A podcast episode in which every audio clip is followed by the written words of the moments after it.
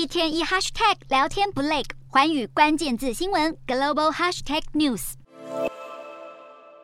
I tell you, believe it or not, Sophie worked in my first senatorial campaign when I ran for the Senate. True story.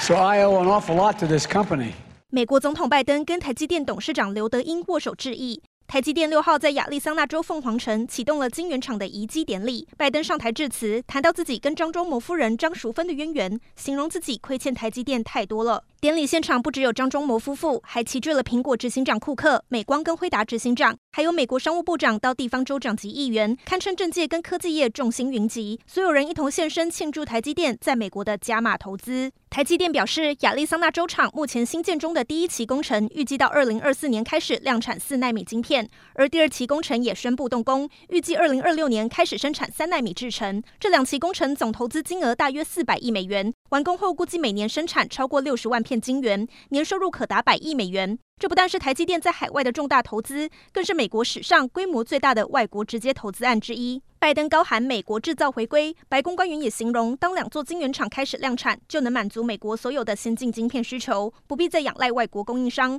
还有苹果执行长更是对台积电设厂乐见其成。除了产量收益，这项投资案还有望创造一万多个建筑工作跟一万多个科技工作机会。美国政府也在拟定刚上路的晶片法案对台积电的补助规范，但目前还不愿透露台积电获得政府补助的几率。不过一上任就遭逢全球晶片荒的拜登，显然很热衷把这笔重大投资归功到他的晶片法上。